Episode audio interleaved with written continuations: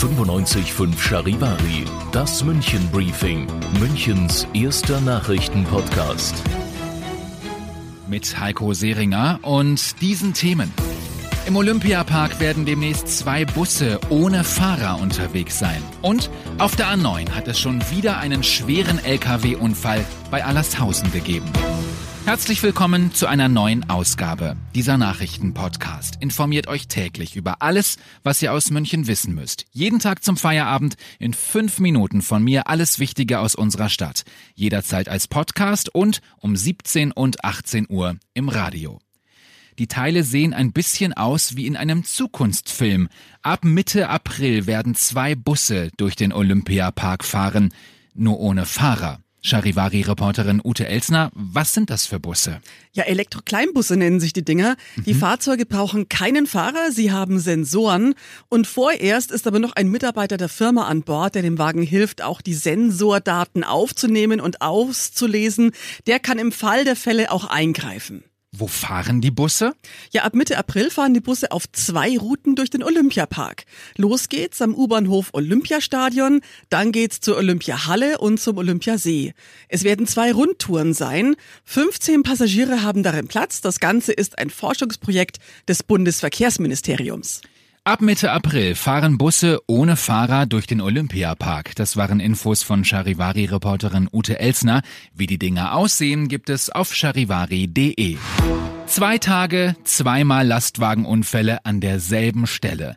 Bei Allershausen sind nach einem schweren Unfall gestern heute wieder Lastwagen verunglückt, dieses Mal fünf Lkw.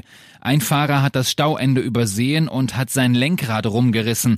Ein Fahrer ist sehr schwer, zwei mittelschwer verletzt worden. Die Autobahn musste gesäubert werden. Ein Sprecher der Autobahnpolizei hat uns gesagt, wir können es nicht erklären, warum schon wieder an derselben Stelle bei Allershausen die Lastwagenunfälle passiert sind.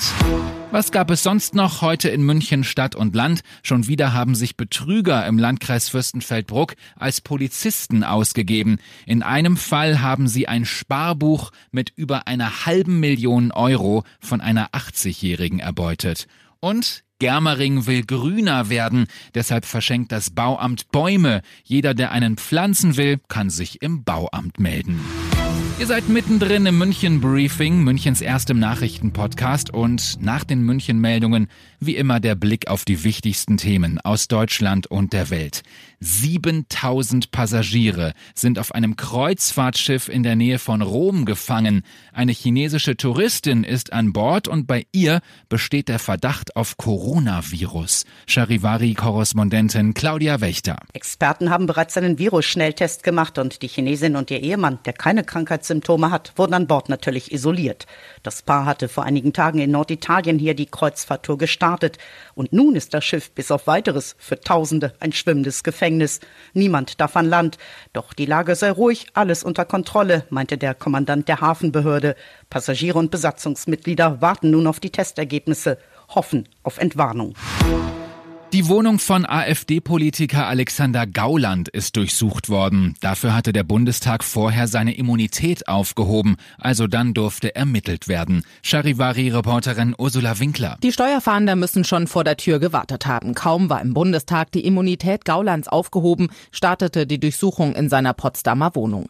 Der Verdacht Steuerhinterziehung. Ein AfD-Sprecher sagte der Taz, es gehe um mögliche Fehler bei der gemeinsamen Veranlagung mit Gaulands Ehefrau. Der Sprecher nannte nannte sowohl das Verfahren als auch die Maßnahmen gegen seinen Fraktionschef ungerechtfertigt und unverhältnismäßig. Finanzamt und Staatsanwaltschaft sehen das offensichtlich anders. Und zum Schluss noch das. Die meisten Mädels freuen sich, denn Heute Abend geht's wieder los. Germany's Next Top Model. Die Folge, die heute Abend ausgestrahlt wird, wurde in München gedreht und zwar auf der Dachterrasse am Coubertinplatz. Achtet mal drauf, ihr werdet es wiedererkennen. Ich bin Heiko Seringer. Ich wünsche euch einen schönen Feierabend. Das München Briefing 95.5 Charivari. Wir sind München. Diesen Podcast jetzt abonnieren bei Spotify, iTunes, Deezer und charivari.de für das tägliche München Update zum Feierabend. Ohne Stress. Jeden Tag auf euer Handy.